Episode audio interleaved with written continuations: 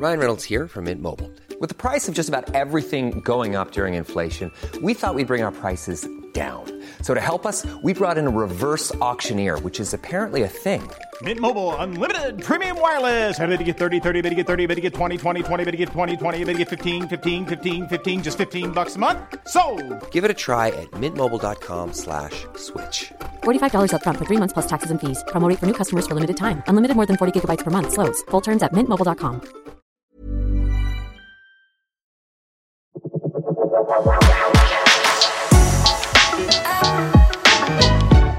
Bonjour et bienvenue dans We Love Interview. Dans ce podcast de We Love Cinéma, je recevrai des professionnels de l'industrie du cinéma qui me parleront de leur métier et de ce qui en fait la spécificité. Aujourd'hui, je suis avec François Hamel, qui est directeur de production. Il a travaillé sur plus d'une trentaine de films, dont par exemple L'Empereur de Paris avec Vincent Cassel, Quai d'Orsay réalisé par Bertrand Tavernier, ou plus récemment Mon chien stupide de et avec Yvan Attal. Et puis enfin, un film qui sortira en 2021, Eiffel avec Romain Duris. Bonjour François Hamel. Bonjour. Alors ma première question concerne votre choix de carrière. Pourquoi ce métier de directeur de production? Par passion. Depuis tout petit, j'adore le cinéma, à tel point que j'ai beaucoup euh, fui l'école pour aller au cinéma. Je suis un autodidacte, hein, j'étais un cancre à l'école. J'ai pas de, j'ai aucun diplôme, j'ai pas de brevet, j'ai pas de bac. Et comment on en arrive là alors à ce métier? Parce que quand on pense cinéma, on s'imagine vite euh, acteur, réalisateur, mais comment est-ce qu'on en vient à la production en tant que telle? J'ai fait des rencontres. Moi, j'avais fait, euh, j'avais un, BEP de vente, j'avais fait un peu de comptabilité, un peu de gestion.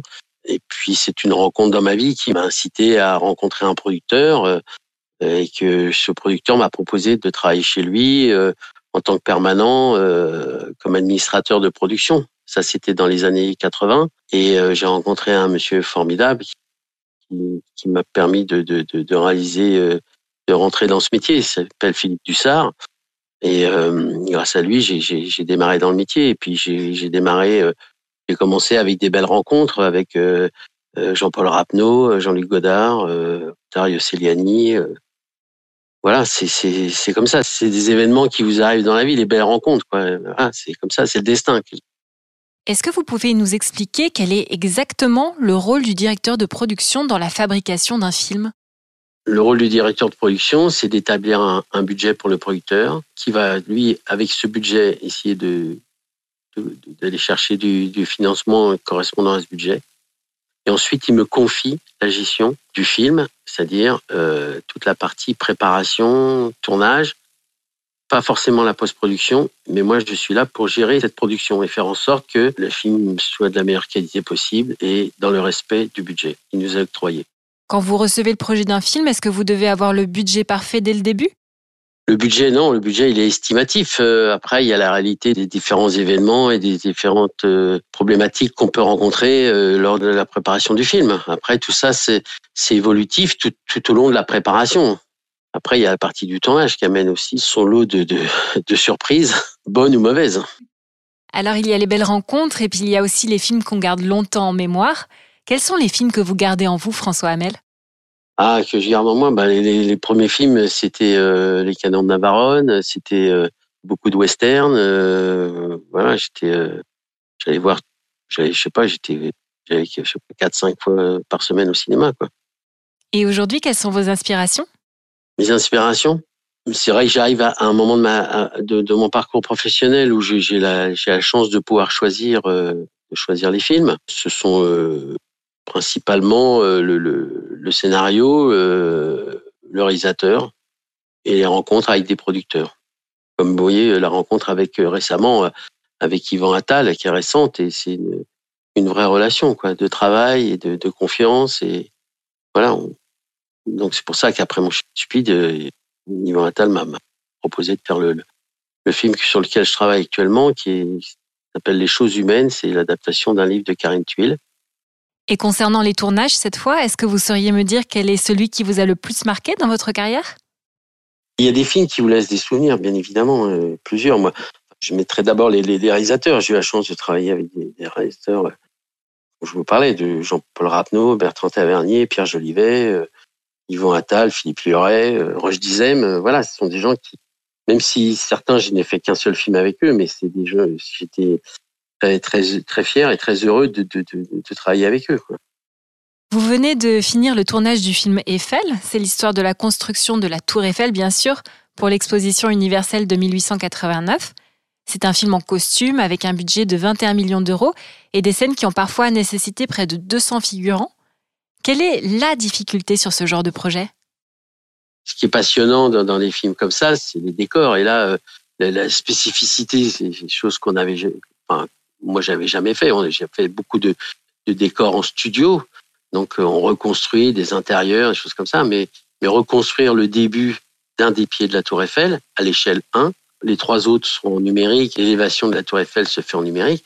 Mais construire ce pied à l'identique, c'était euh, c'était une prouesse technique, quoi.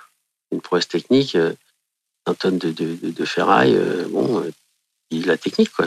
On se rend compte que ce, monument est incroyable, incroyable et exceptionnel, quoi. Quelle est la réaction des acteurs et des figurants quand ils arrivent sur ce genre de décor?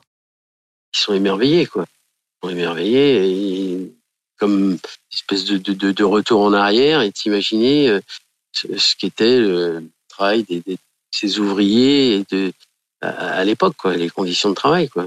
Et, puis, euh, ce monument est tellement emblématique. Euh, là, je tourne dans Paris. Je passe de, je passe hier matin pour aller au tournage. Je suis passé à 7h30 du matin. C'est à côté de ce monument. J'en ai fait une photo. Je l'ai envoyée à la productrice. C'est pas si il y a un truc, il y a, quelque chose de magique. Je sais pas, j'arrive pas à l'expliquer.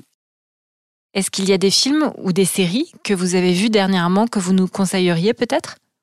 Effectivement, les mini-séries que j'ai vues et qui que j'ai trouvé formidables, mais elles remontent un petit peu, c'est True Detective, c'est Top of the Lake de Jane Campion. Et puis là, j'ai vu une, une série sur les conseils d'Yvan Attal. J'ai regardé une série qui s'appelle Fauda. Comme chacun sait, les salles de cinéma sont fermées en ce moment et on ne sait pas encore jusqu'à quand. Et justement, quel est votre rapport avec la projection, avec les salles de cinéma? Mon rapport, euh, bah, je vais essayer d'y retourner là, le plus possible. Quoi.